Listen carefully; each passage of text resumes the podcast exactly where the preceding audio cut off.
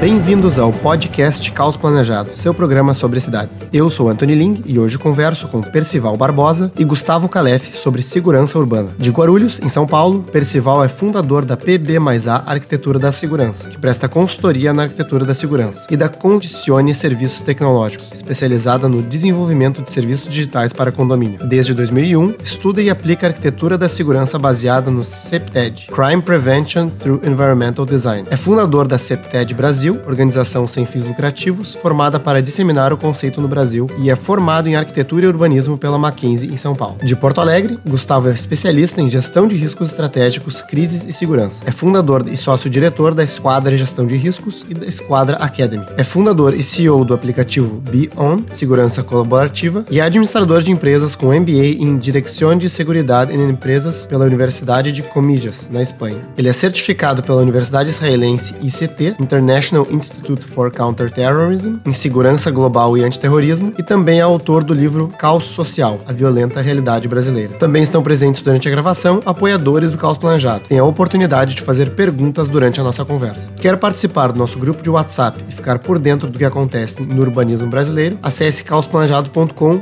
apoie. Esse episódio é oferecido pela Place. Faça estudos de viabilidade e prospecte terrenos em tempo real. Acesse www.ospa.place. Bom, sejam muito bem-vindos, Percival, Calef. Prazer trazer dois especialistas em segurança, mas de áreas diferentes, né, para discutir esse, esse tema tão pertinente para as nossas cidades. E queria começar uh, fazendo uma, uma contextualização, talvez não tão breve, mas que acho que é importante para a gente basicamente justificar assim, né, a, a, conversa de hoje e por que, que a gente trouxe esses perfis de, de especialistas para conversar com a gente. Então, assim, acho que é inegável que a segurança urbana é um problema que atinge todas as grandes cidades né, brasileiras, sem exceção. É, muitas pessoas aí que estão ouvindo, né, já foram vítimas de assaltos, roubos, é, invasões às residências, né? Eu, eu já fui assaltado várias vezes, né? né? Tem muita gente que tem medo de circular na rua, principalmente à noite.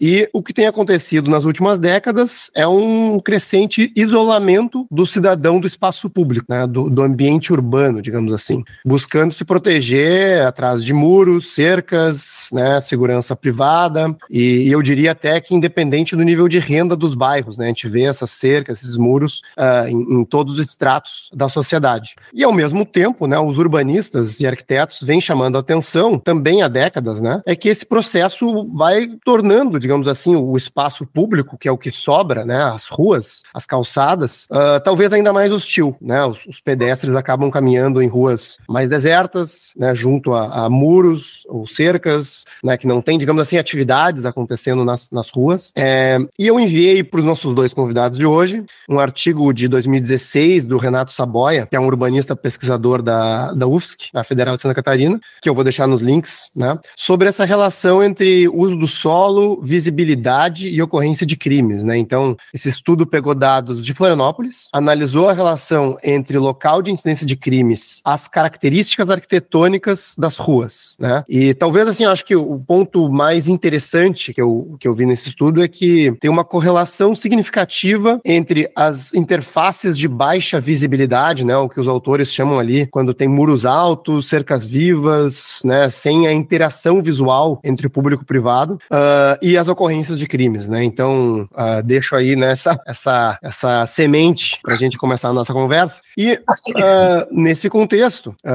queria começar com o Gustavo, com o Calef. Vou te chamar de Calef aqui, viu, viu Calef? Perfeito. É, entender, né, do ponto de vista de quem trabalha com segurança privada, né, assessorando condomínios para a segurança dos condomínios, né, do ponto de vista do morador, né, uh, como surgem esses muros, né, qual é a eficácia deles, das cercas, né, da, da, dessa, das, das barreiras físicas, Uh, eles são eficientes, né? A gente, a gente vê ainda assim invasões a, a propriedades. Como, como que, né, né? Eu sei que é um tema amplo, mas como, né? Como que, você, que, que, que vocês veem esse tema, né? Uh, como especialistas de segurança? Bom, Antônio, começando, eu, tenho, eu entendo que primeiramente nós temos que entender uh, a realidade aonde nós estamos inseridos. Né? Embora todas as cidades do Brasil elas tenham problemas uh, de criminalidade urbana, cada ambiente ambiente tem a sua particularidade e a sua tendência de, te, de determinados crimes. Tá? Então, isso existem uh, particularidades. Uh, e o que eu percebo hoje, a grande dificuldade de nós conseguirmos adequar o que o Percival até comentou no início, uh, a falta de conversa entre a segurança e os, os arquitetos, que eu discordo, eu acho que nós viemos travando essa conversa há muitos anos, são mais de 17 anos trabalhando para construtoras que também projetam onde a gente consegue solucionar muitos problemas ainda na, na base e no, e, e no próprio urbanístico, né? aonde nós temos que entender o seguinte: uh, eu tenho que conseguir atender as necessidades de segurança do condômino ou morador, porque nós estamos falando em condomínios, mas também nós temos residências, nós temos pessoas que uh, vivem em ambientes privados, né? Uh, eu tenho que entender a particularidade de pessoas que vêm fazer visitas a essas pessoas e eu tenho que também entender a particularidade dos transeuntes, das pessoas que circulam naquele ambiente. Porque para eu ter segurança efetiva num ambiente, não basta eu só ter a segurança do empreendimento em si, né? Eu ter a segurança do meu condomínio. Ótimo, meu condomínio é muito seguro, ninguém invade, ninguém entra. Eu só não posso abrir o portão porque quando eu sair eu vou ser atacado na saída porque o roubo de carro é absurdo, porque o assalto é pedestre é muito muito elevado. Então eu tenho que entender que isso é tudo é um único ecossistema. Né? Agora, já te respondendo diretamente, uh, a segurança perimetral, sim, em qualquer lugar, e não só no Brasil,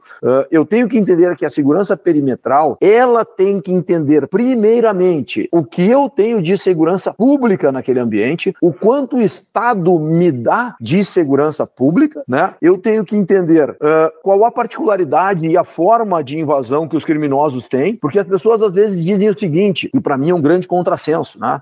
Uh, ah, não adianta proteger muros, não adianta proteger o perímetro porque o bandido entra pela entrada principal. Gente, o bandido entra por onde ele conseguir, quando ele tem uma informação a respeito daquele ambiente onde ele está invadindo, ou até por muitas vezes uma tentativa de invasão uh, por um delinquente que está passando na, na, frente e vê uma oportunidade. Então, no meu ponto de vista, uh, hoje nós temos invasões no Brasil das mais variadas formas. Uma particularidade muito grande uh, que aconteceu muito recentemente num bairro de uh, uh, um bairro nobre de Porto Alegre foi efetivamente a invasão através de pular cercas, pular muros e muros de 8 metros de altura, 9 metros de altura, né, aonde o bandido escala, aonde o bandido usa recursos para escalar, aonde ele consegue transpor a segurança perimetral. Então, nesse aspecto, quando a gente trata de segurança de um, de um condomínio em si, nós temos que tratar de todas as formas de possíveis acessos, né? Seja burlando uma cerca, burlando um muro, burlando o acesso principal de veículos ou o acesso de pedestres. Cada um desses casos deve ser tratado conforme a sua vulnerabilidade e o seu risco.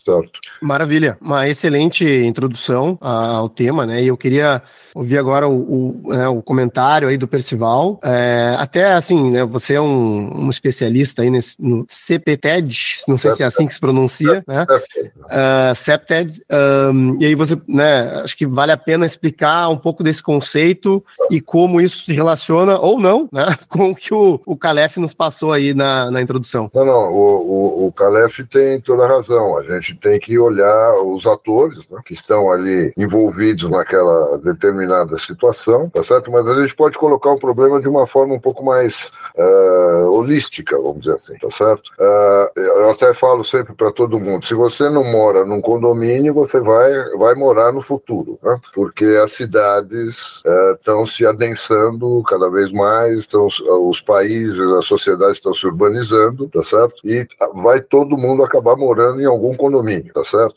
A forma como esses condomínios são construídos é que é o problema. Um condomínio que você diz um, um edifício. Um... um... edifício, é, um edifício, uma torre, uhum, uhum. algum, eh, teoricamente um condomínio, porque vai ter, vai ter que ter uma organização uh, administrativa né, para aquilo. Uh, e, e, e, isso é uma tendência cada vez mais, a, a, o adensamento das cidades e a urbanização. Né? E o problema é que nós estamos construindo ilhas. Né?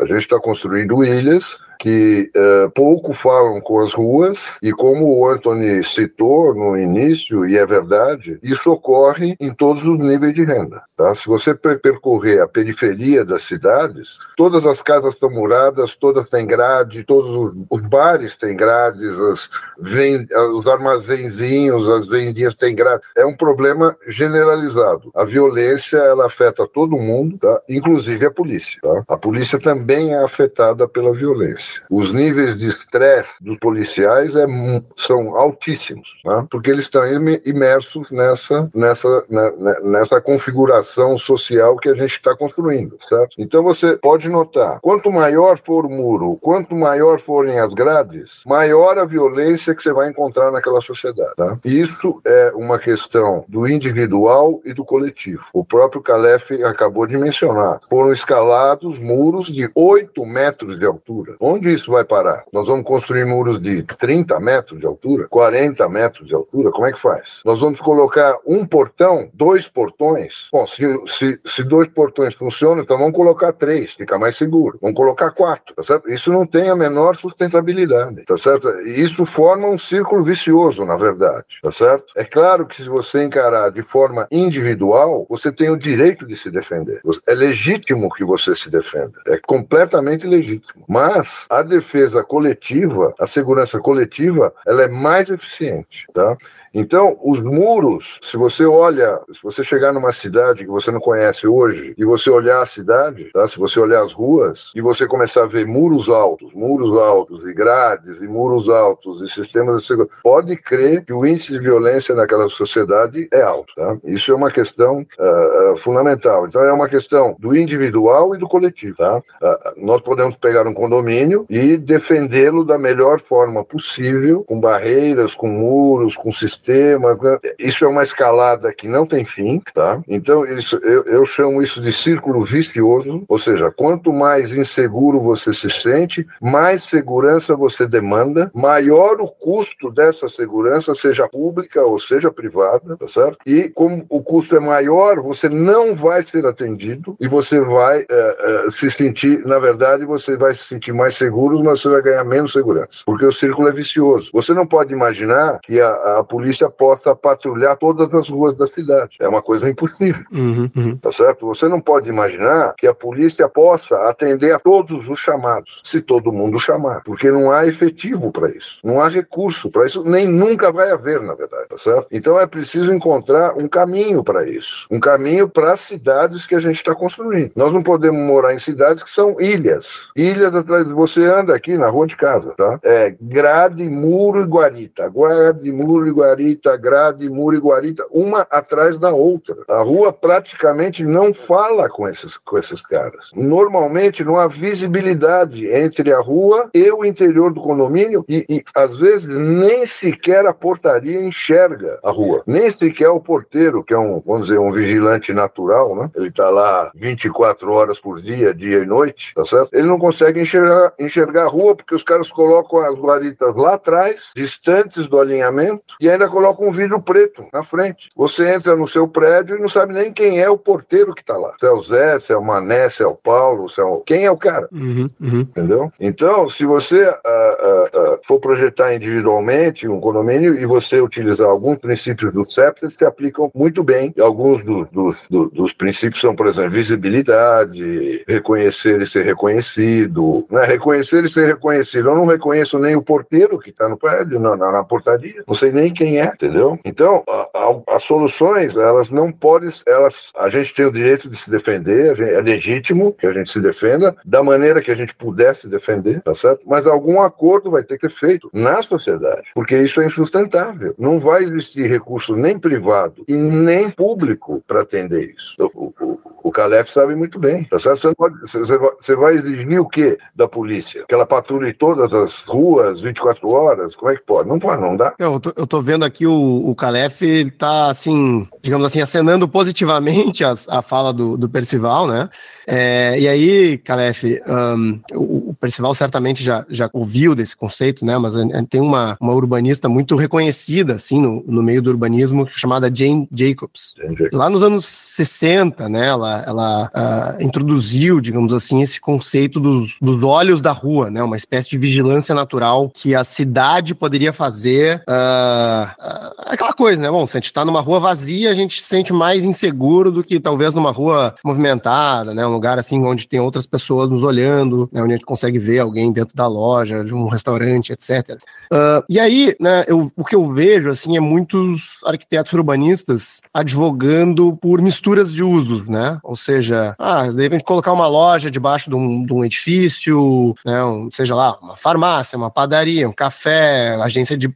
Né, enfim, o que for. É, como que você, né, assim, trabalhando com segurança, vê esse tipo de. Não vou dizer solução, né? Porque não é assim uma coisa que, que vai resolver o problema, mas o caminho, né? Isso, isso ajuda, é, isso prejudica, né? O, qual que é a tua visão assim, a respeito desse, desse conceito e desse, dessa história de usos mistos? Antônio, eu, eu vou te dizer assim, ó, me preocupa sobremaneira uh, as questões de arquitetura quando nós não vamos entender os porquês. Percival, muito feliz em algumas colocações dele, né? Uh, principalmente a questão dos muros altos demonstra o grau de criminalidade do ambiente, sem sombra de dúvida. Quanto mais tu percebe uh, uma questão hostil num ambiente, seja por cerca energizada, por uh, concertina, que é aquela, aquele arame feio que parece campo de concentração, seja por muros altos, seja. Uh, mas existe um porquê disso ser empregado. Né? O porquê disso é o desespero do cidadão que teve a sua residência invadida. Então, eu não posso chegar para um cidadão que teve a sua residência invadida, que teve a sua esposa uh, à mira de, um, de, um, de uma arma, o seu filho foi ameaçado, eu não posso chegar para esse cidadão e dizer, olha, senhor, você tem que manter a sua residência perecia, uh, uh, que permeie, que as pessoas possam entrar no seu jardim, que você possa ter visibilidade. por quê? Porque é um desespero. Essa pessoa, quando ela não, quando ela emprega esses mecanismos, ela não tem inteligência emocional e nem técnica para poder empregar alguma coisa com estratégias de CPTED. Né? O CPTED, a gente sabe, é uma ferramenta fantástica, é uma metodologia muito bem elaborada, mas às vezes a gente tem o que é o ideal, o projeto e a vida real, né? Então, o grande problema que eu vejo são os porquês. Uh, e respondendo já uma questão que eu percebo que o, que o Percival colocou, a questão dos vidros escuros das guaritas. Uh, eu não sei se o meu porteiro tá ali naquele momento, eu não sei qual é o nome dele, eu não sei, mas eu também não deixo o delinquente saber se ele tá dormindo, se ele não tá no posto e ele tá no banheiro. Então, existem algumas estratégias que elas muitas vezes são utilizadas também por uma questão de não deixar que o delinquente tenha informações a respeito da minha estrutura interna, sejam da, das minhas questões que funcionam ou sejam das minhas falhas.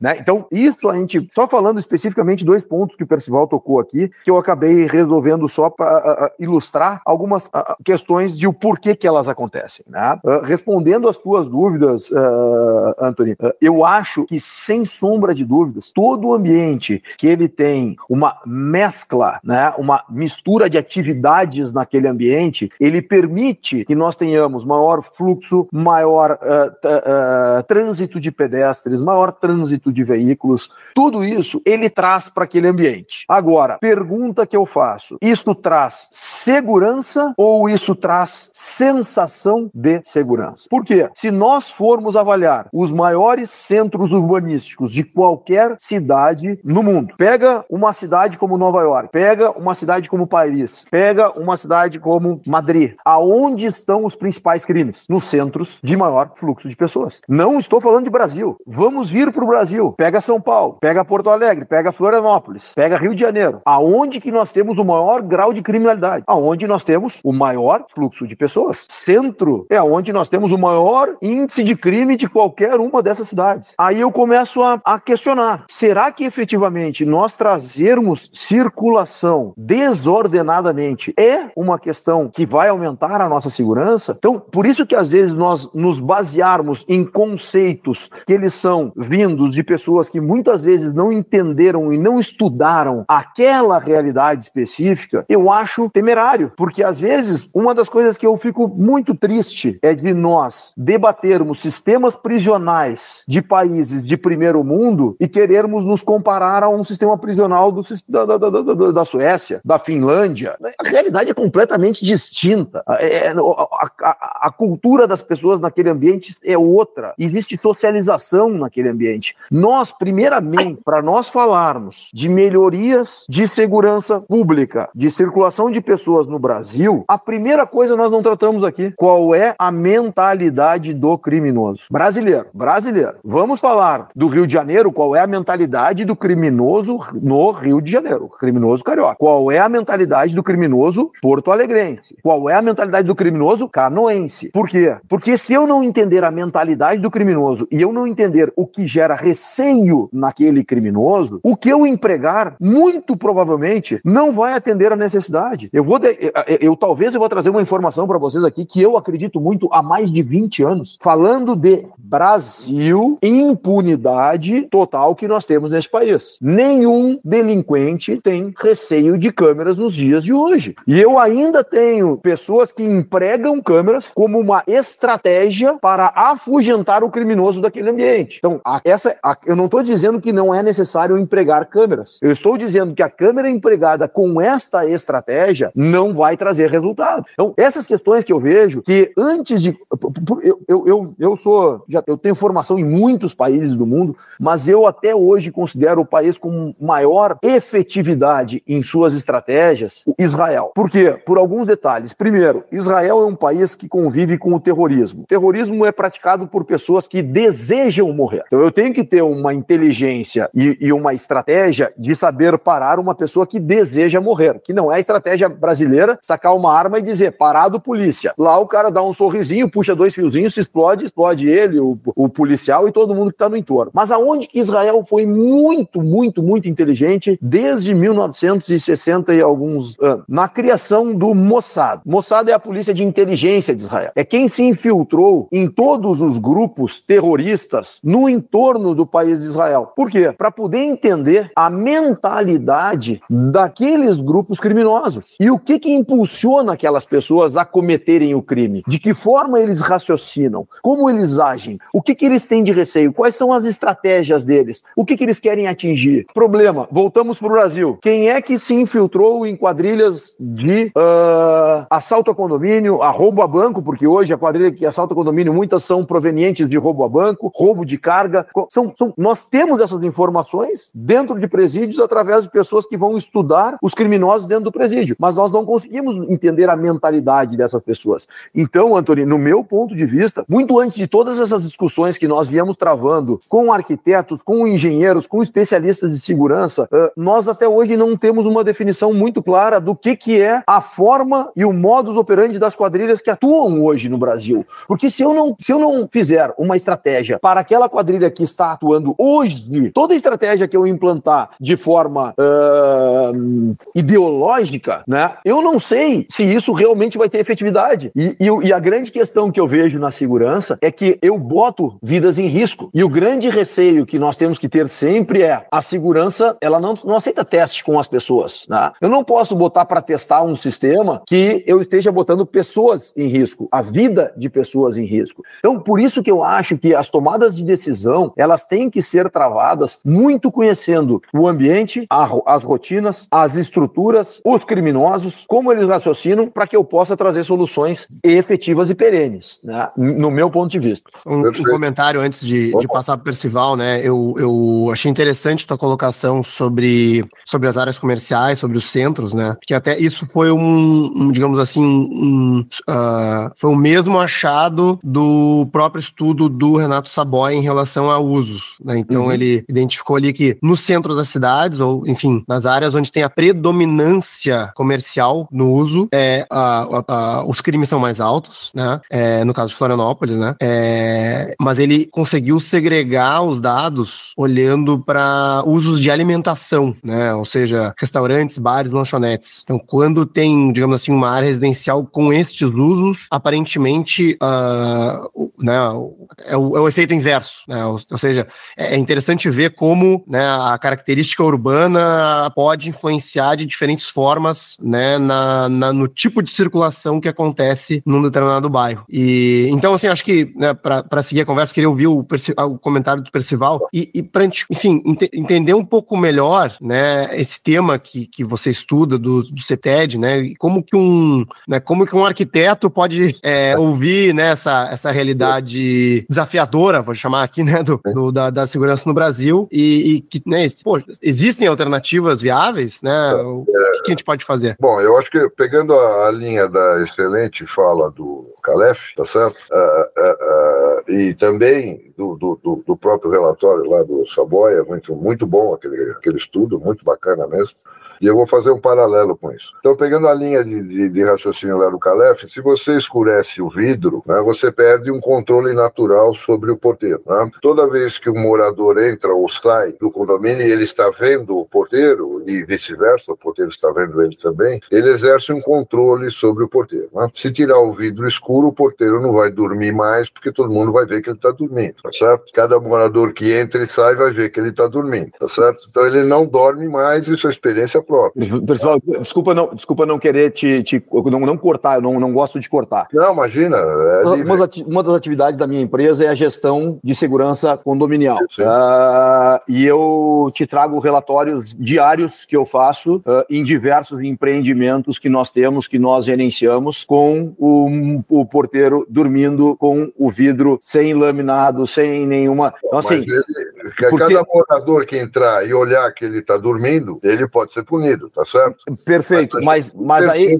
tá por isso que eu digo, depois a gente entra num, num outro debate, quem é a mão de obra que nós estamos trabalhando hoje. Desculpa te Para, cortar. Para uma, uma quadrilha que planejou entrar no condomínio, saber, é, primeiro que ela sabe se o porteiro está lá ou não, até que horas que ele está lá. E segundo, num, num, num, numa portaria, um cubículo que às vezes não tem nem dois metros de largura, saber se o porteiro está para a esquerda ou para direita, tanto faz, tá certo? Para uma quadrilha que vai entrar com 20 caras armados de fuzil, tá certo? Então, é, o porteiro só precisa estar protegido para não ser rendido, só isso. Então, e seguindo essa linha, né? Quando você olha o mapa do crime, por exemplo, em São Paulo, tá certo. Uh, você, você, precisa ver que tipo de crime, tá certo? Não pode olhar o geral. Se você for olhar, for olhar homicídio, por exemplo, vamos dizer, o crime mais grave, vai, que a gente pode citar aqui, homicídio, tá? Ele está concentrado aqui em São Paulo, numa área aqui perto do centro, na zona cerealista ali até o Pari, até o Pari são índices mais altos de, de, de, de, de homicídio, e nas periferias. No resto, não. O resto da cidade tem lugares que é zero, tá certo? Eu fiz aqui, num um dos trabalhos, eu faço parte da ICA, né, International Septic Association. Um dos trabalhos que eu tive que fazer para eles, é, eu tinha que escolher um local e um tema, né? Então eu escolhi a quadra onde eu moro, aqui, como só é, é um negócio minúsculo, tá certo? É uma quadra de 100 metros, ela tem quatro condomínios e seis comércios. Dá de frente para uma praça, que é a Praça Buenos Aires, tá certo? E tá a um, uma quadra, nem isso, meia quadra do, do batalhão da Polícia Militar, tá? Fica aqui do lado, dá para ver da minha janela o batalhão, tá?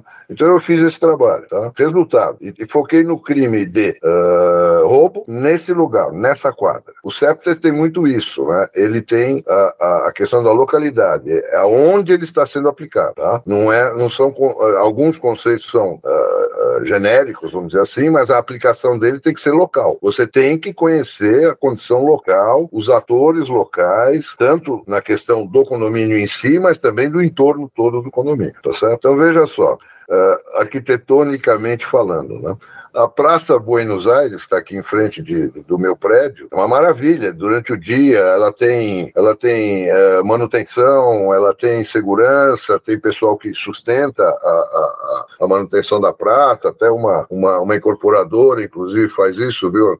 Sustenta aqui a, a manutenção da praça. Então, tem, tem várias pessoas, e tem, uma, inclusive, uma escola infantil municipal dentro da praça. Tá? Muito bem. Eu fiz uma pesquisa, eu entrevistei todos os, os, os os síndicos, são quatro condomínios nessa quadra, e entrevistei todos os comerciantes. O que acontece? A praça, durante o dia, ela é muito frequentada, tá? Muito. Então, durante o dia, a rua é muito movimentada, quase que não acontece nada, tá? Claro, tem alguns pontos, poderiam ser melhorados, tal, mas no geral não acontece nada. Durante a noite, a praça vira, fica opaca, porque ela escurece, tá certo? Os condomínios estão aqui desse outro lado da praça. Todas as portarias estão recuadas do alinhamento, ou seja, os porteiros não enxergam a rua, tá? E os comerciantes não falam com os síndicos, os síndicos não conhecem uns aos outros, ninguém se conhece, ninguém se fala, não tem nenhuma atuação conjunta desse pessoal. Resultado, durante a noite, cada comércio relatou furto, arrombamento e furto, tá certo? Um comércio nove vezes, outro comércio seis vezes, isso com alarme, câmera, vigilância solidária, tudo, tudo bonitinho. Só que, na real, não funciona, tá? Então, nós temos quatro porteiros que seriam vigilantes naturais dessa rua durante a noite, que não conseguem chegar à rua, tá certo? Isso numa quadra a, a, aqui, a, a 100 metros do batalhão da Polícia Militar, tá? Ok? Então, o que a gente está discutindo aqui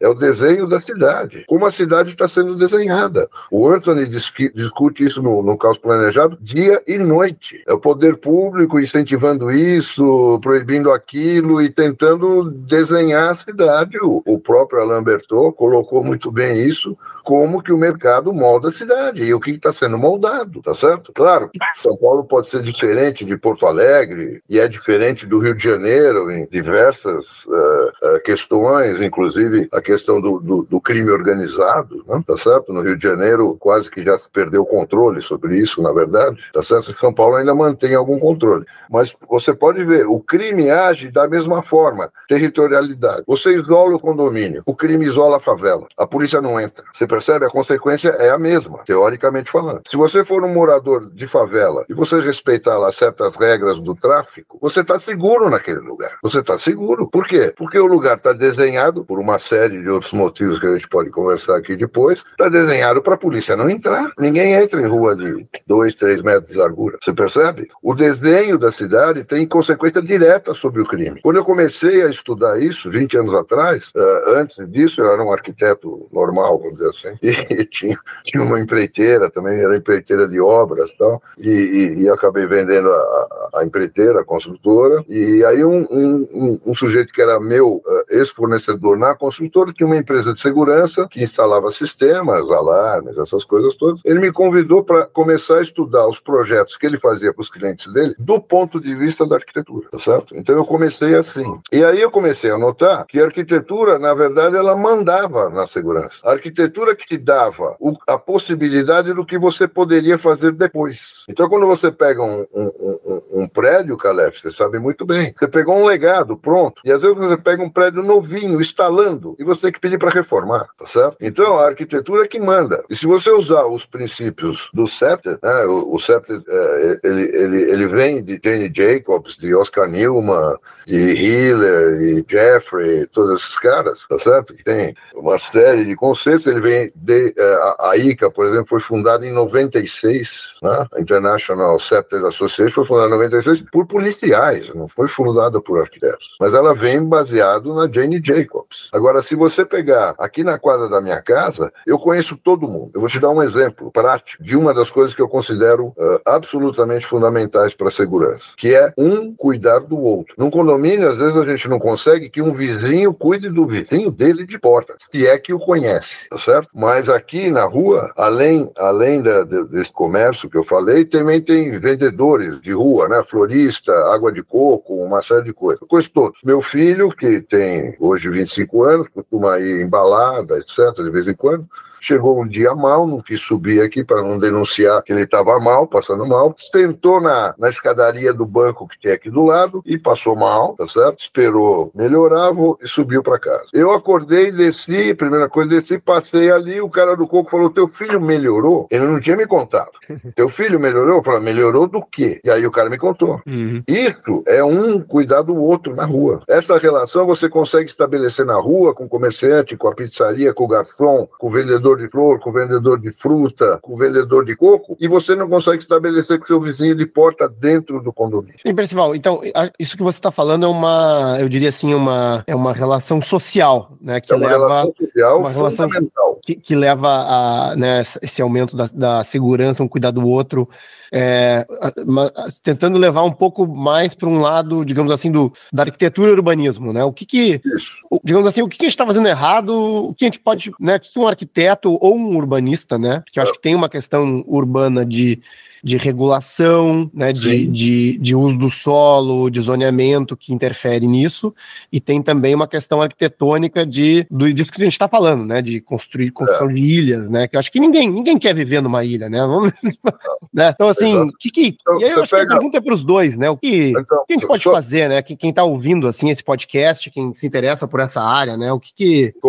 Só, só um, um momentinho, Calef, é preciso dizer o seguinte também, o, o que eu estou colocando não implica que você não tenha que ter uh, uh, controle de acesso, sistema eletrônico, seguro, nada disso, tá certo? A coisa é como é que você vai montar esse quebra-cabeça, tá certo? Da melhor forma possível, tanto para o condomínio quanto para a cidade, para a rua. É como é que a gente vai juntar essas peças. Claro, a, a influência do poder público é outra coisa fundamental. O Vitor Carvalho palestrou lá na, junto com a Alberto e ele colocou quantas normas e regras existem em São Paulo para uma construção. Um negócio assustador, coisa se eu não me recordo, 1650, lá vai pedrada, tá certo? Que impedem muitas vezes de você fazer o que tem que ser feito. Tanto o, o arquiteto quanto o, o, pessoal de segurança. Porque no você meu trabalho. também, tô... Calef, no, na, na, essa questão, digamos assim, regulatória das edificações, né? Sem, sem sombra de dúvida, e, sem sombra de dúvida. E aí tem uma questão que ela é municipal, né? Cada município tem a sua regra. E tem municípios que têm regras que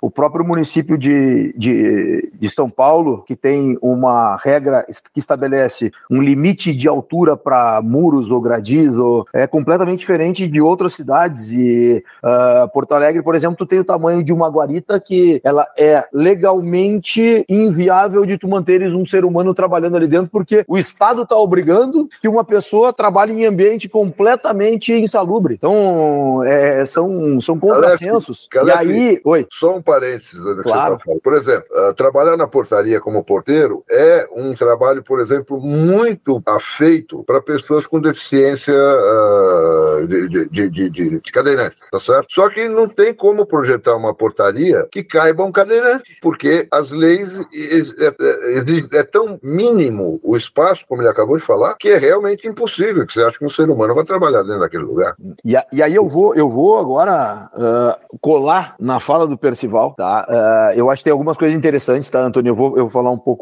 agora um pouco uh, em tópicos, mas primeira coisa que o Percival fala, eu acredito tanto que eu criei um aplicativo chamado Bion, que é um aplicativo de segurança colaborativa, ele é o Waze da segurança, baseado no conceito de Neighborhood Watch. Né? É um conceito americano, onde você chega nos Estados Unidos, a primeira coisa que você faz quando você aluga uma casa, compra uma casa, você recebe a visita no mesmo dia do xerife. O xerife bate na sua casa, mostra como são todas as regras de convivência daquele ambiente ali, dá o telefone dele, diz que você tem a obrigação de cuidar do seu vizinho da frente e que qualquer coisa que aconteça com o seu vizinho, você comunique à polícia para que ele possa tomar medida. Então, isso é uma responsabilidade coletiva. Tá? Uh, trazemos isso para o Brasil. Se eu chegar e, e disser isso para um porteiro, uh, que, é quem na, normalmente trabalha nessa atividade né, de ficar vigilando e ficar cuidando do, do ambiente, eu falo isso para o porteiro, porteiro vai fazer isso no primeiro dia, ele vai ligar para o 190. No segundo, ele vai tentar ligar e não vai conseguir. No terceiro, ele vai ligar e vai ser xingado porque ainda não houve o crime. Então, a gente volta para uma realidade brasileira que tem uma concepção completamente distinta da concepção americana de pronto atendimento de crime. Né? Uh... Voltando agora a algumas questões que eu quero entender de relações brasileiras. Tá? São muito interessantes algumas colocações, mas se nós pegarmos manchetes de jornal. E eu posso postar aqui depois os links das manchetes de jornal. Secretaria de Segurança Pública é assaltada para roubar banco. Co Quinto Comando Aéreo é assaltado para roubar banco. Delegacia de Polícia é invadida para roubo de materiais de, eh, de apreendidos por roubo de carga. Paiol do Exército. Paiol do Exército é assaltado. Gente, assim, ó, aonde nós temos um país que nem as forças de segurança pública são respeitadas pelo tipo de criminosos que nós temos no Brasil, nós temos que entender que o nosso, estudo ele tem que ser muito, mas muito mais aprofundado do que de outros países fora daqui, que vivem numa realidade completamente distinta da nossa.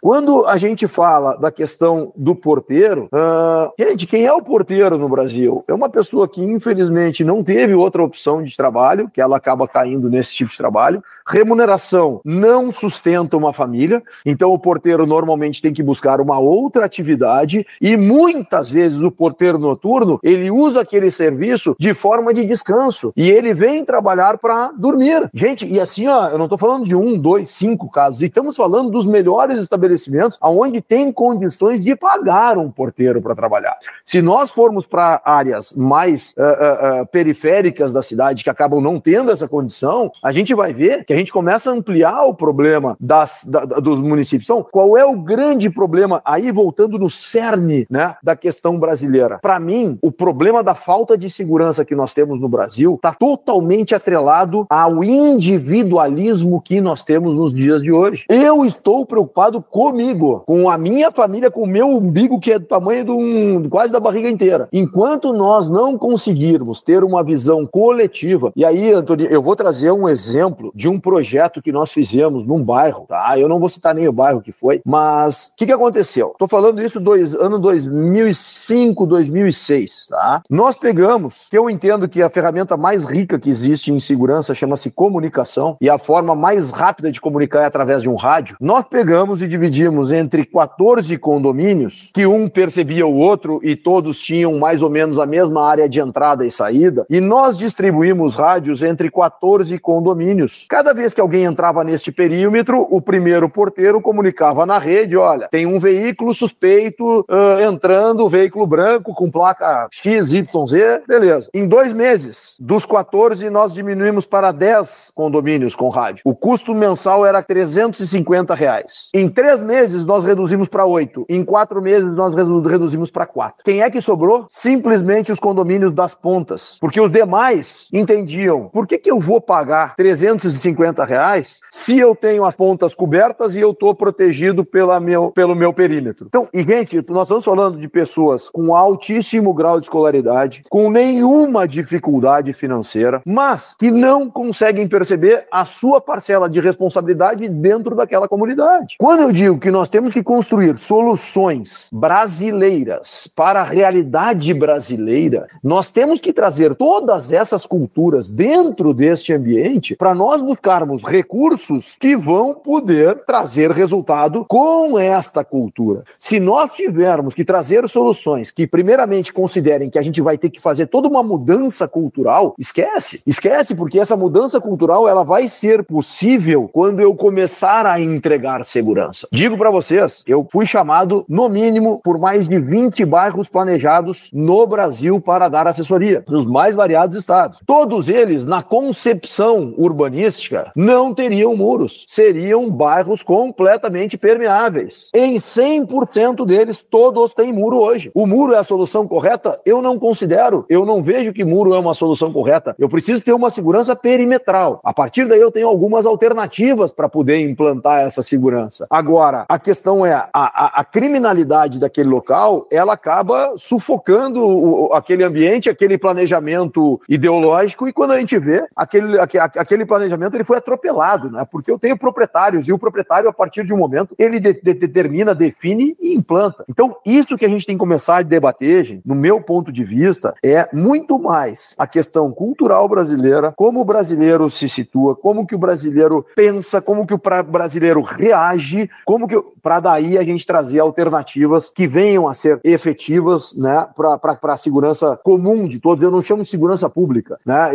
Eu acho que é segurança comum, porque a pública a gente joga tudo no colo do Estado. E o Estado brasileiro, primeira coisa que nós temos que entender, nós temos um sistema de segurança falido. Ah, São Paulo ainda tem um sistema um pouquinho melhor que os demais. Beleza, consegue atender as demandas da população? Não consegue. Se você for ver, hoje tem fila para poder atender a demanda dentro de uma, uma, ocorrência policial. Então, se nós pegarmos um país, um estado que é o melhor do, do Brasil, que eu entendo hoje em termos financeiros, se nós formos para estados um pouco mais afastados, gente, a gente vai ver situações caóticas. Né? Nós temos uma, uma, algumas particularidades no Brasil que, se não fosse a segurança privada, a, desculpa, se não fossem, não é é segurança privada. Se não fossem os cidadãos doando, né, através de mecanismos como nós temos aqui no Rio Grande do Sul, o, o Instituto Cultural Floresta, como nós temos vários outros casos no Brasil da comunidade se unir para fazer entregas ao Estado. Mas o que, que, é isso, gente? É o Estado mendigando. O Brasil, hoje, a segurança pública, ela mendiga. Eu tive uma situação, Percival, de ser acionado pelo delegado de uma delegacia de uh, especializada que estava sendo invadida. Está no meu livro, tá? Eu não estou aqui abrindo nenhuma. Tá no meu livro. Uh, esse, polici... esse delegado me liga e diz: Calef, preciso da tua ajuda. Estão invadindo a delegacia, estão levando os materiais que estão aqui sobre o nosso comando, nosso controle, né? São materiais que foram apreendidos e eu tenho toda a responsabilidade civil sobre esse material. Eu preciso de um projeto de segurança. Nós desenvolvemos e doamos o projeto de segurança. Aí o delegado olha aquele projeto e diz o seguinte: Bah, Calef, o grande problema que eu tenho, eu não tenho como botar nenhum recurso desse porque eu não tenho dinheiro. Tu não tem como buscar na comunidade doação desses materiais para poder doar para o Estado. Então, olha o nível que um coitado de um delegado, com toda a sua uh, uh, dificuldade de operação, ainda tem que mendigar pedindo para o Estado. Mas isso é realidade. Não adianta a gente querer. Não, mas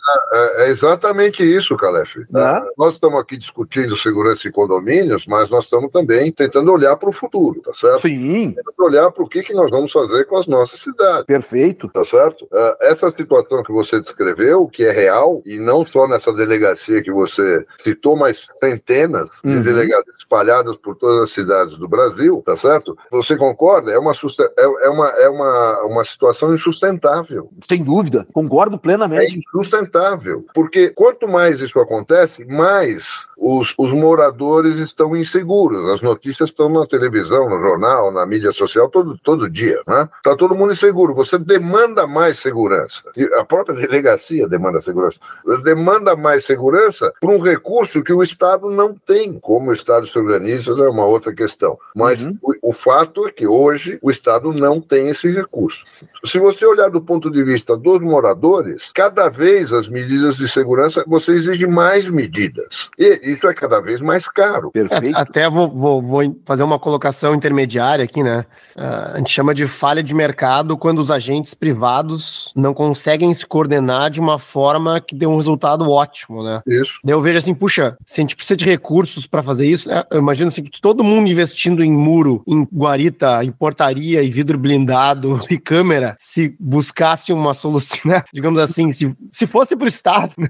Não vai resolver tá, o problema. Né? Enfim, é, provavelmente teria um, um, resultado mais satisfatório, né, do que todo mundo se né, investindo esse mesmo recurso para uma, né, olhando para o seu lote, né? Isso. Uh, enfim. É, então, é, é, claro, se você for pegar individualmente um condomínio, putz, vamos colocar lá toda a tecnologia, tudo que for possível. Ok, até os criminosos descobrirem como é que burla aquilo. Aí você vai precisar mais, tá certo? Então, isso é insustentável. A segurança pública é insustentável. Quer dizer, se a gente não conseguir juntar essas partes e ter uma ação conjunta, isso inclui a polícia, isso inclui a lei, isso inclui a legislação, inclui, inclui o urbanismo, inclui a, a o, o, plano, o zoneamento, inclui a lei do zoneamento, a, o código de obras, tudo isso. Se a gente não caminhar na direção de unificar tudo isso para uma sociedade mais saudável, isso vai se tornar insustentável. Mas não Percival, vai ter como bancar esse custo. Percival, eu acho que os principais players responsáveis por este reflexo não sabem que são eles os responsáveis. Pois é. Aí é que está o nosso problema. No meu entendimento, nós estamos aqui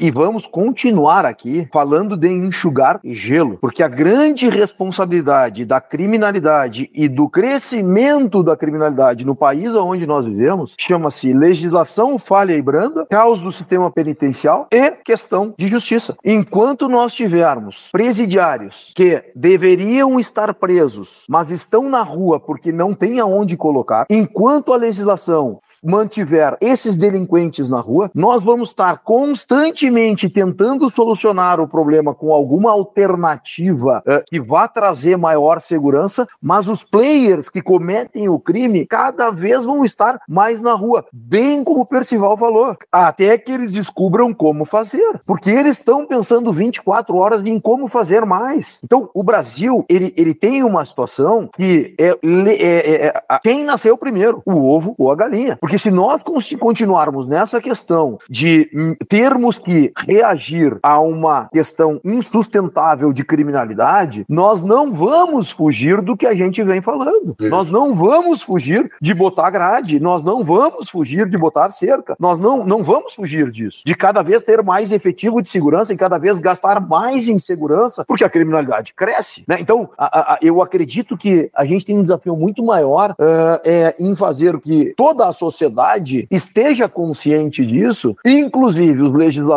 e o judiciário. Porque eu acredito que juízes no Brasil hoje morem em condomínios. Eu acredito que juízes no Brasil hoje morem em ambientes urbanos que sofram com a mesma coisa que todos nós sofremos. Né? Então, eu não consigo, é, é muito engraçado. Antônio, tu deve lembrar do, do, do nosso hoje senador, uh, o, o Lazer Martins, enquanto ainda apresentador do Conversas Cruzadas. Ele me chamou para um evento Conversas Cruzadas e foi tão engraçado porque ele me falou, me chamou para falar sobre roubo de carro, né? E eu fui falar sobre a questão do roubo de carro e eu mostrei quais eram as razões de nós termos tanto roubo de carro uh, naquele momento. E aí ele me disse, tá, mas e qual é a solução? Quando eu comecei a desenhar a solução para ele e é uma solução extremamente complexa, ele disse, ah, bom, então chamamos aqui um consultor de insegurança, não foi um consultor de segurança. Mas é que não tem solução mágica, não tem solução mágica. A solução ela é muito complexa, né? É, é, são muitos players envolvidos nisso, aonde sem sombra de dúvida toda a área arquitetônica ela tem muita responsabilidade sobre isso. A engenharia da mesma forma, uh, uh, mas todas as outras áreas têm também o seu grau de responsabilidade dentro disso, né? E eu acho que esse início desse trabalho ele é fantástico, Antônio, para poder realmente mexer, né? Uhum. De forma que a gente consiga trazer todo mundo a debater e discutir soluções que venham a trazer resultado na nossa sociedade. Assim, Calef Percival, assim, eu acho que, eh, na verdade, eu, eu, eu entendo a complexidade desse, né, do problema da, da, quer dizer, entendo. Eu reconheço, né, que é um problema gigantescamente complexo, né, que envolve uma série de agentes, né, é, mas no fim do dia, assim, a gente está aqui falando, digamos assim, o, a temática desse podcast é, é, urbanismo, né, é, bom, o que a gente pode fazer uh, nesse mundo, né, nesse, nessa disciplina, né, uh, e uh, levantando essa, essa, essa, esse alerta, né, que o, que o Percival falou, poxa, eh, o muro não vai ser de 20 metros, 30 metros, né? Isso não é um,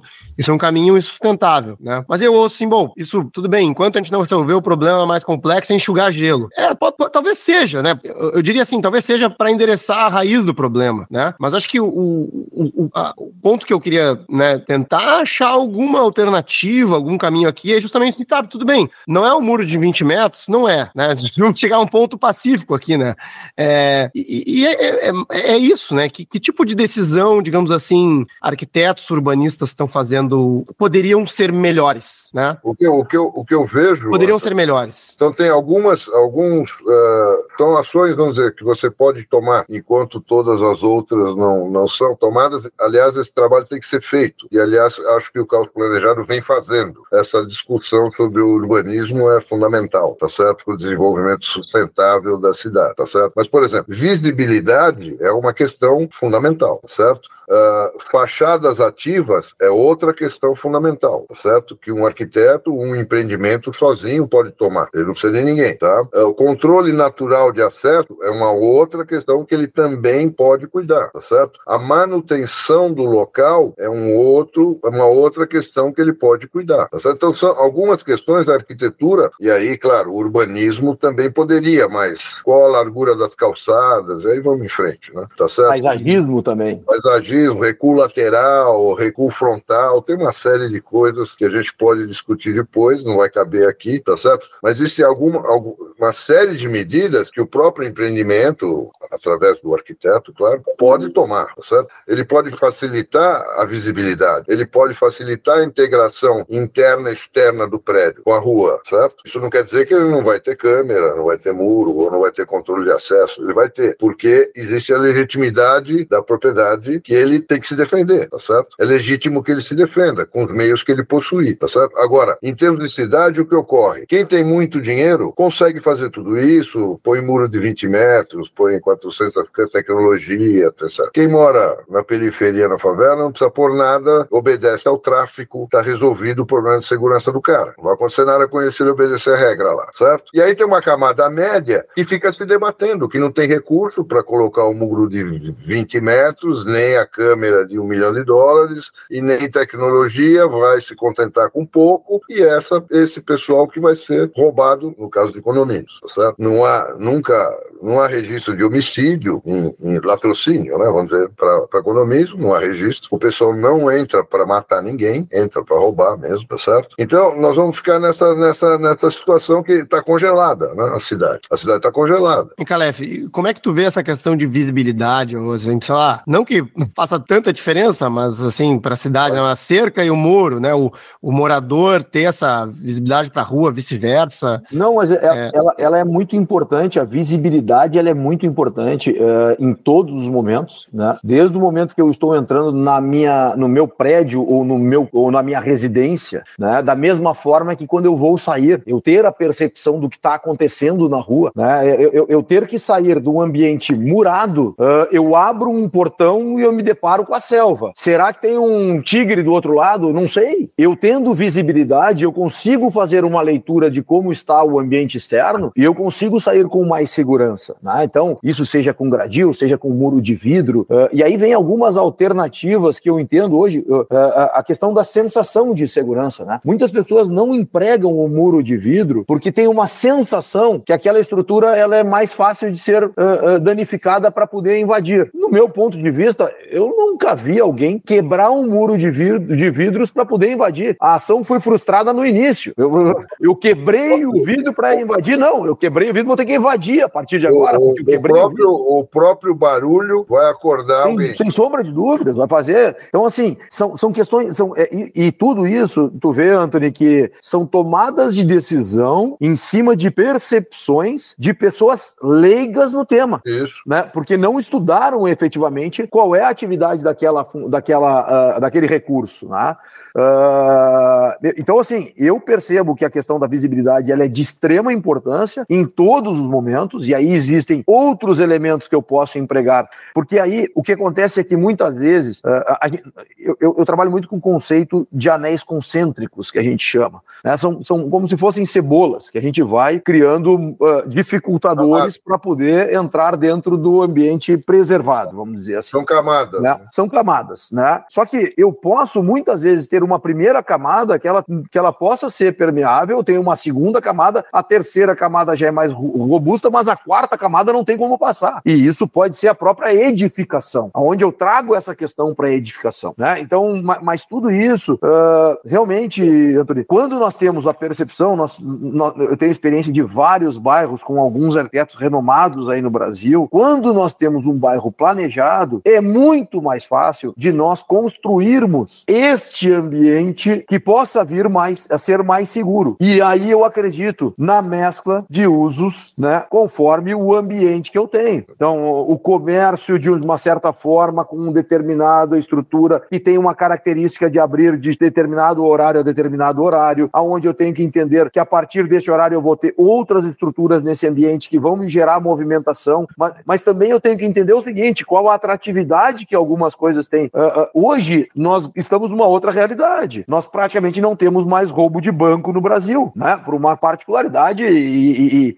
e, e felicidade do grupo, da, da, da, do conjunto de bancos no Brasil, né? das associações. Mas, até anos atrás, tu botares um banco dentro de um, de um ambiente comercial, por natureza, tu estava atraindo o, o, o criminoso para aquele ambiente. Né? Então, essas questões são questões que a gente tem que pensar num composto e saber o que, que a gente quer naquele ambiente para poder trazer aqui, tornar mas é como eu digo, isso partindo de um bairro que ele ainda não existe. Ele é um bairro planejado. Mas, nós, a partir de agora, pegarmos o que nós temos nas grandes, nos grandes centros, né? No, no, no, nas, nas, principais capitais do Brasil, ou até em cidades uh, uh, interioranas, uh, para nós readequarmos esses ambientes para tudo que nós estamos falando, é um custo que eu acho que é utópico, porque as pessoas não vão botar dinheiro nos seus bolsos para poder revitalizar algumas áreas. Agora sim, uma das coisas que eu vejo que são muito importantes antes, é a revitalização de prédios. Só a revitalização e a pintura de um prédio que estava deteriorado para um prédio que agora está remodelado, aquilo já traz uma percepção de cuidado daquelas pessoas. Né? Então, isso demonstra muitas vezes eh, um, certo cuidado maior no ambiente. E aí eu começo a trazer uma segurança ambiental para aquele ambiente como um todo, e não só para aquele uh, uh, determinado uh, local. Né? Então, isso que eu, que eu entendo que, que nós temos que entender é que tem como melhorar o ambiente, sem sombra de dúvidas. Eu acho que tem a responsabilidade de todos esses players que nós falamos aqui até agora, mas nós precisamos entender muito a, a, a, a cultura né, de como são as invasões a condomínios, a, a prédios, a, a residências, para poder trazer também elementos que sejam efetivos, eficientes e efetivos, né, e que uh, uh, também estejam adequados com o ambiente externo,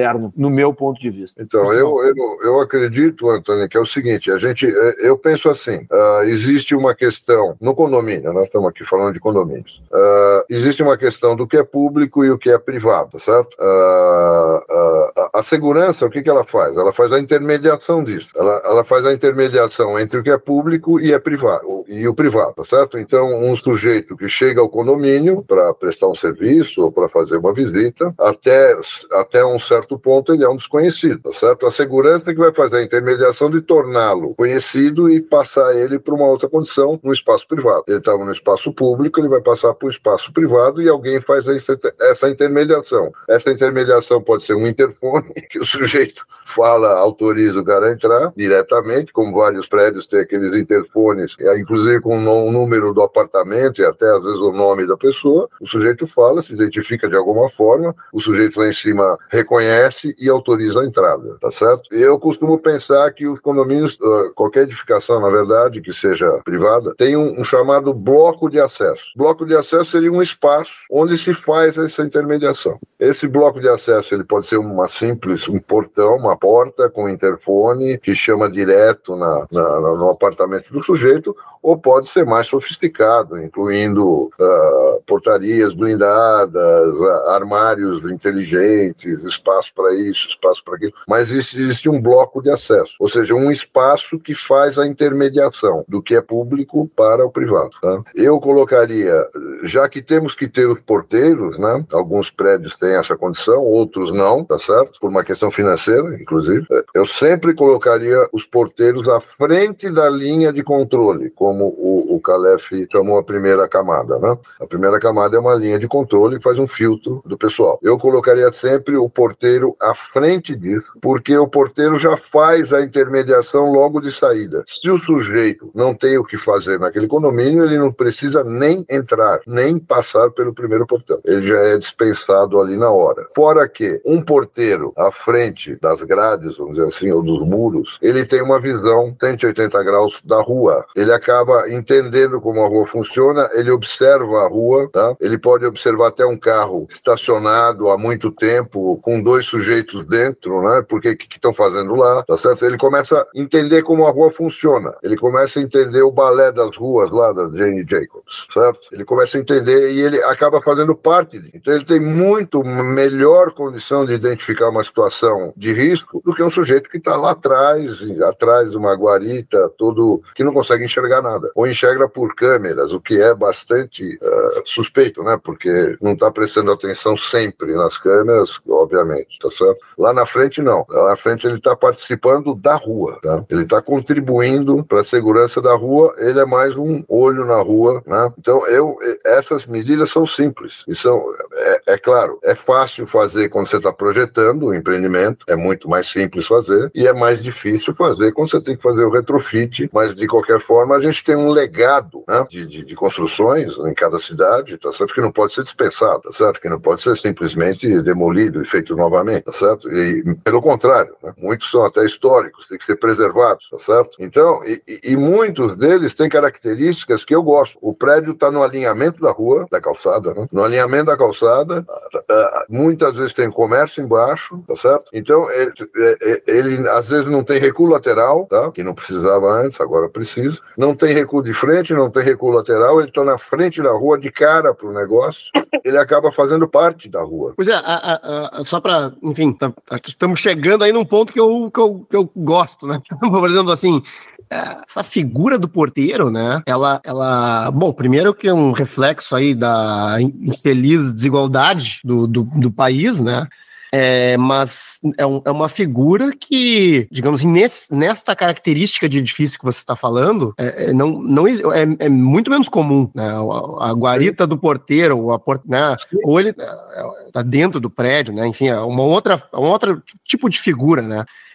essa guarita, por portaria que a gente conhece, é, me parece uma coisa muito mais recente. Né? É, e aí agora você está falando, bom, essa tipologia anterior é boa também, ela, ela consegue ser segura, né? Então, assim, é, é isso que eu queria entender, né? Puxa, é, é, é isso, o, não sei, o Calef né, tem a mesma impressão, né? E aí como é que a gente pode começar a visualizar esses edifícios, uh, a, a, própria característica do edifício mudando, né? E, vá lá, exigindo né, uma portaria que é um negócio que que, que, sei lá, 50 anos atrás não existia. É, Antônio, é, eu, eu já tenho uma, uma certa dificuldade de entender, porque, no meu ponto de vista, antigamente nós tínhamos o porteiro, né? E se nós formos analisar a atividade do porteiro perante o Ministério do Trabalho, né? O porteiro é aquela pessoa que dá as boas-vindas. O porteiro é aquele que recepciona. Então, ele abre o portão e diz: bom dia, tenha, uma, tenha bondade. Ele não tinha a atividade de controle de acesso. De alguns anos para cá, pela necessidade, esse porteiro passou a ter a responsabilidade sobre o controle de acesso do condomínio. Então, e aí uh, compactuo totalmente com a percepção do Percival que o porteiro ele tem que ser avançado, ele tem que estar à frente, ele tem que permitir que através dele e só passe através dele a pessoa que é desejada pelo condomínio, né? Porque depois que a pessoa entrou, eu não tenho mais, não tem mais o que ser feito. Então, se houver uma falha humana que é possível. Uh, uh, o porteiro não tem como tentar buscar a pessoa e botar para fora, ele não tem mecanismos para isso, ele não tem treinamento para isso, ele não tem não, ele não, não, não é apto para isso, né? Então, eu já entendo que, infelizmente, algumas construções antigas, e aí concordo plenamente, pessoal, é um legado, a gente não tem como agora pegar uma, um condomínio, um prédio que, que a, a, a, a fachada dele está no limite do, do, da calçada, eu não tenho nem como construir uma guarita, não tenho espaço físico, Aí eu vou ter que buscar alternativas. Ideais? Vamos, vamos demolir Barcelona inteiro. É, é. Ideais? Não, não serão ideais. A gente vai ter um, uh, uh um, um Frankenstein, vamos dizer, né? Mas vai se fazer alguma coisa para buscar uma forma de controle de acesso. Mas a grande questão hoje está no controle de acesso, né? E aí eu tenho que ter mecanismos para isso. Uh, mas tem algumas questões também que eu acho que são interessantes de traçar, Anthony, que é o seguinte, uh, e por favor, eu estou falando para um público que eu acredito que a grande maioria são urbanistas, são arquitetos. Não me entendam de forma errada, já, já peço a, a, a, antecipadamente essa percepção. Mas eu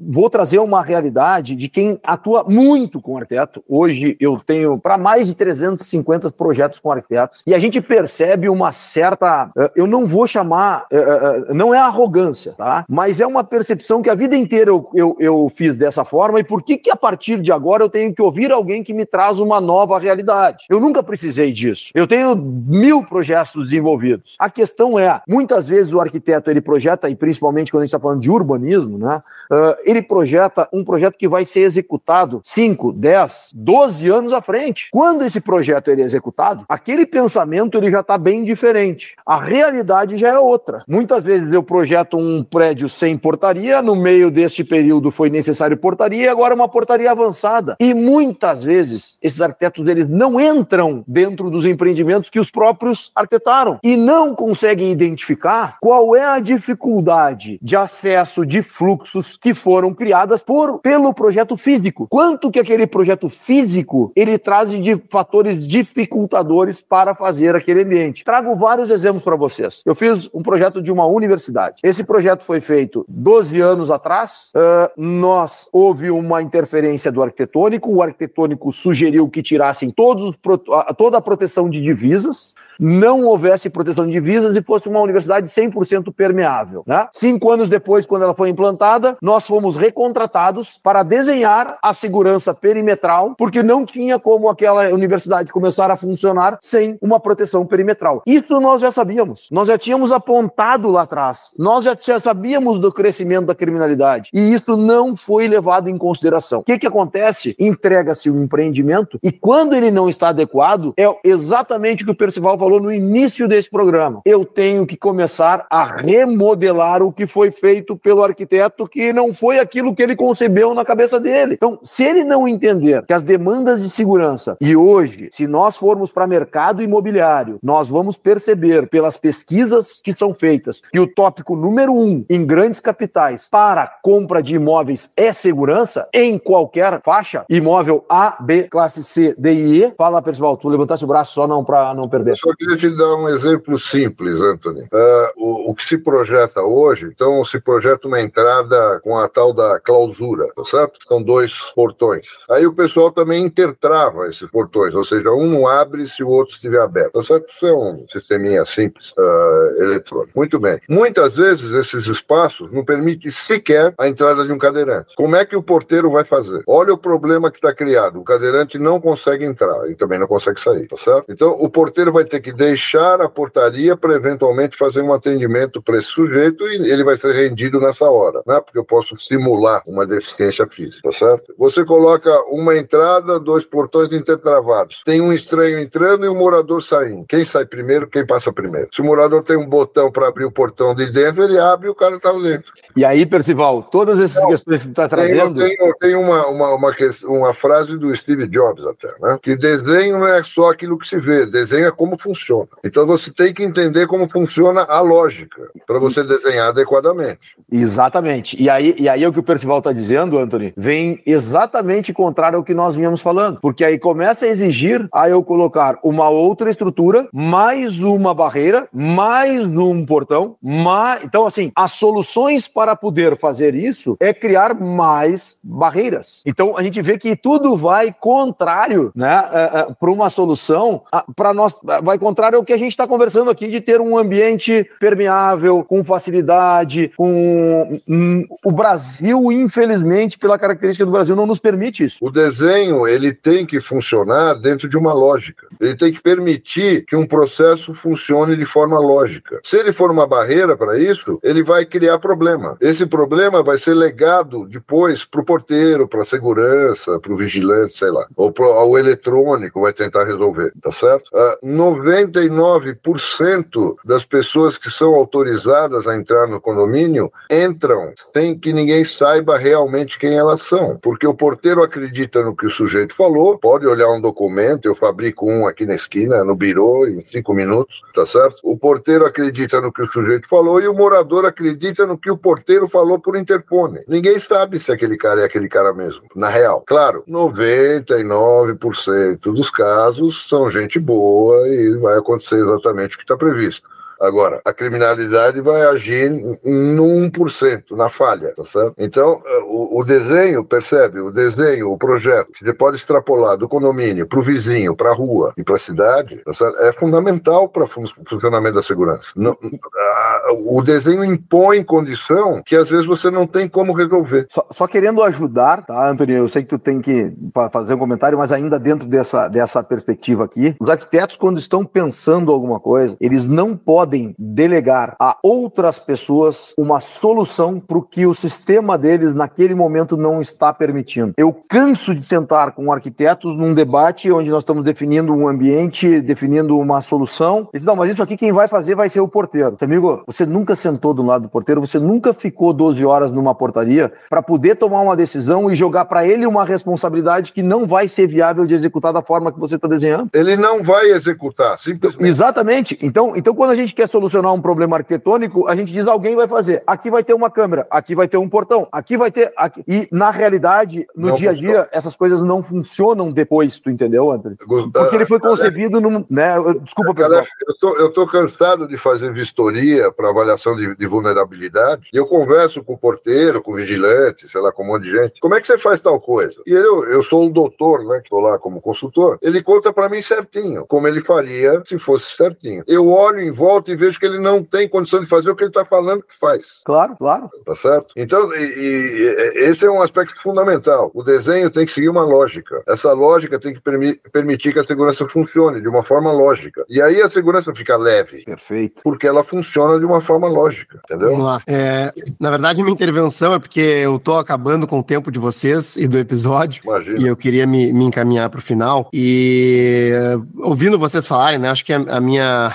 Talvez eu, eu, acho que uma, uma coisa que o Calef gosta de falar né, né, é são os choques de realidade. Então, assim, eu acho que, pelo menos ouvindo vocês dois, eu vejo assim que, que, a, que as, a, as soluções realmente não são simples, né? A gente fala assim nesse debate de né, tirar muros, e o Calef até chamou a atenção, pô, a percepção dos condôminos, né? Os condôminos acabam tomando decisões a posteriori que a gente não controla, né? Então, realmente são, são é um problema difícil, né? E eu acho que, no mínimo, é, eu quis trazer para os ouvintes, né? É, duas pessoas que trabalham com os condomínios, né? Para buscar esse tipo de solução. Então, assim, puxa, mostrar é, como os condomínios estão pensando de alguma forma, né? Uh, isso com vocês que são profissionais e também da forma errada, né? Porque vocês falaram que, puxa, tem, tem muita decisão tomada por condomínios, a própria questão do muro, né? Que não tem transparência, que não tem visibilidade, que, que pelo que eu entendi é uma reação mais, assim, emocional ou reativa, né? Uma percepção de segurança que, que, não, é, que não é real, né?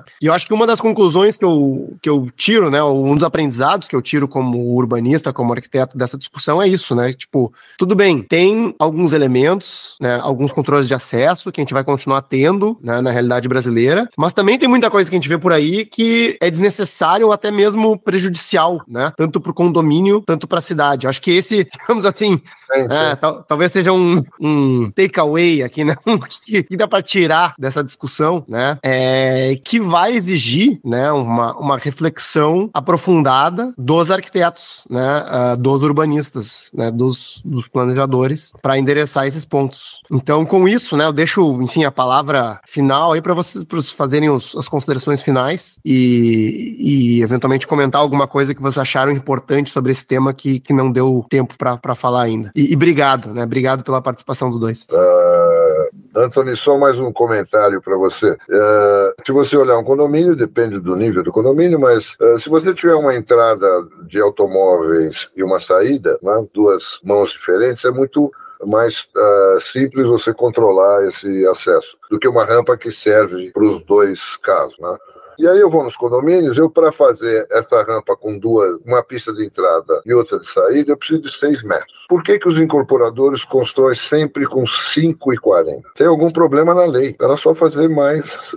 No custo da obra é zero, é peanuts lá atrás. Né? Agora é impossível reformar, mas lá atrás é peanuts, tá certo? Eu já fui empreiteiro, construtor também, eu sei, eu sei como é que funciona, tá certo? Então veja só, são detalhes pequenos que muitas vezes impedem que a segurança funcione. Então, nesses pontos, os arquitetos têm que prestar atenção em se tratando de condomínios. Na verdade, qualquer edifício, mas falando aqui de condomínios, tá certo? Muitos dos detalhes impedem que a segurança seja feita de uma forma tranquila. Você acaba tendo que usar muito mais recursos de segurança, tecnológico, humano, o que for, para conseguir um, um, resultado que nem sempre é, é, é, o ideal, porque ele é sujeito a falha. Né? Agora, a arquitetura não falha, tá certo? A arquitetura não falha. E a manutenção é bastante baixa, tá certo? Que digo as pirâmides de Queops lá, que durante 40 séculos seguraram os tesouros lá, até só, só com arquitetura. Não tinha tecnologia, quer dizer, tecnologia de construção, mas não tinha tecnologia de segurança e nem ninguém vivia. E levou 40 séculos para chegar lá no, no, no, tesouro e levar o tesouro.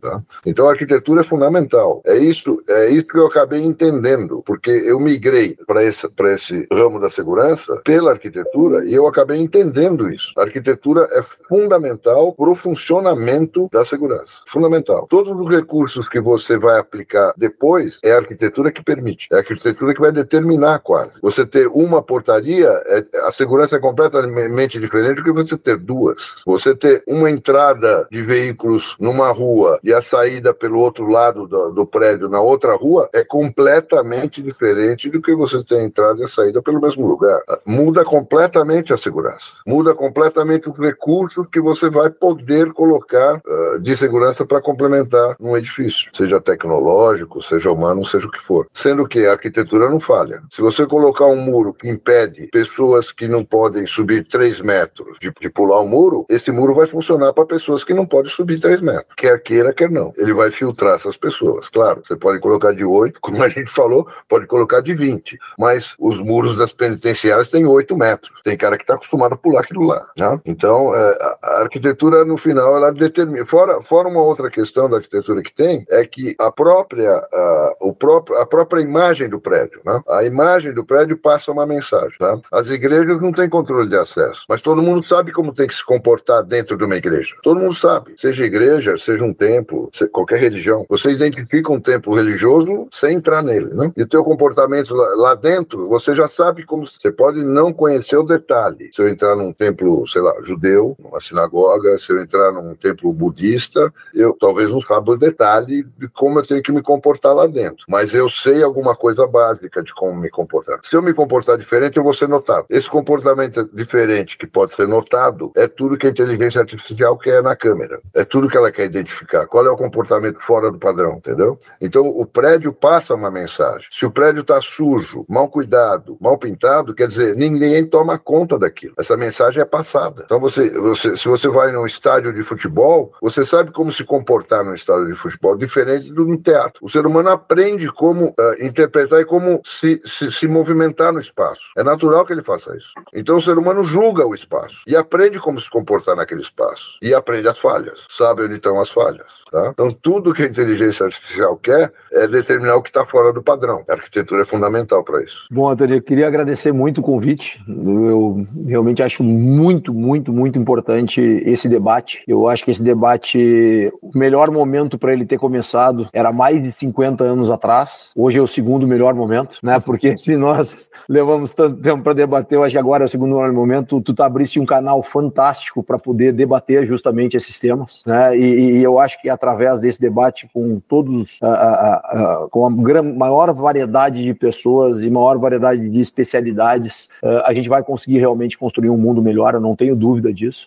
eu acho que nós viemos evoluindo muito nos últimos tempos. Os projetos arquitetônicos, pelo menos hoje capitaneados por grandes incorporadoras, eles já estão saindo na origem, já com um pensamento de segurança. Né? muitos problemas que o Percival colocou agora na fala dele, eles já estão solucionados na origem, então isso já vem melhorando. Uh, o que eu gostaria de deixar uh, de indicação para arquitetos é que não necessariamente o que foi colocado na prancha tenha que ser executado na entrega do empreendimento. Então, uma das questões que sempre se debate, ah, mas eu não quero botar eclusa ou, ou clausura, chamem do nome que quiser, pulmão, tem 300 nomes para isso. Mas eu não posso não permitir que futuramente, quando o condomínio se sentir na necessidade de implantar essa ferramenta, ele não tem espaço. Então, o arquiteto ele tem que prever que possa ser implantada essa ferramenta depois. Da mesma forma que o Percival fala da,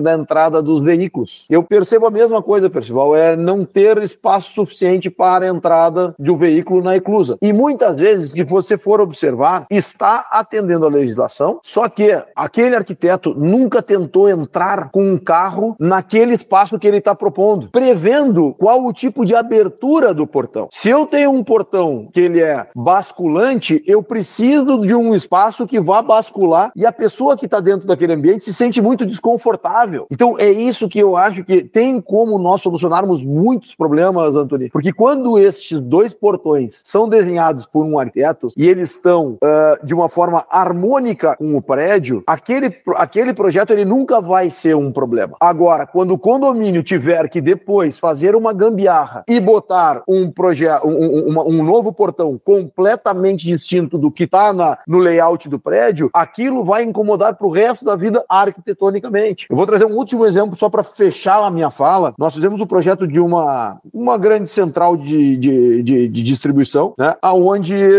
havia o estacionamento dos diretores e o acesso de portaria. E não havia nenhuma forma de cobertura. Nós apontamos para o arquiteto que aquilo ali teria que ser coberto, porque em dias de chuva, o diretor da empresa, o dono da empresa, não ia pegar um guarda-chuva e sair com um guarda-chuva pelo seu carro. Que assim que fosse entregue o empreendimento, ele colocaria alguma coisa. O arquiteto deu todas as explicações volumétricas, dizendo que não tinha como, que era inviável de colocar alguma coisa. O que, que aconteceu? Não colocou no projeto. Entregou. Duas, sema duas semanas depois de entregue o centro de distribuição, que é uma referência nacional hoje, uh, o dono da empresa pegou chuva, chamou a pessoa da manutenção, mandou subir seis tubos galvanizados e mandou botar a brasilite em cima.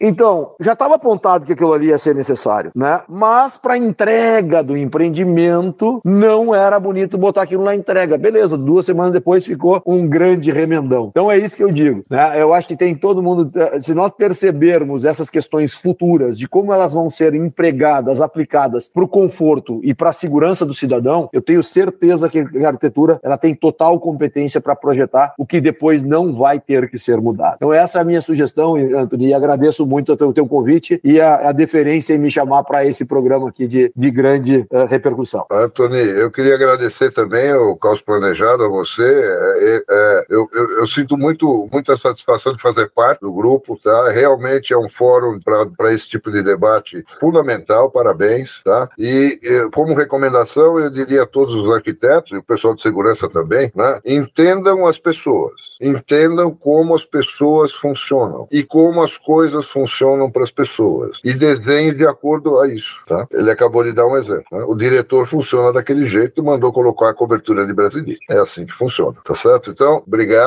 Ah, e vamos fazer um evento, viu, Anthony, sobre isso em outubro aqui no Brasil, sobre Scepter. Depois a gente vai contar com a colaboração aí de vocês para divulgar, tá Maravilha. bom? Maravilha. Obrigado mais uma vez, Percival, Calef. E... Obrigado, Calef. Obrigado, Percival.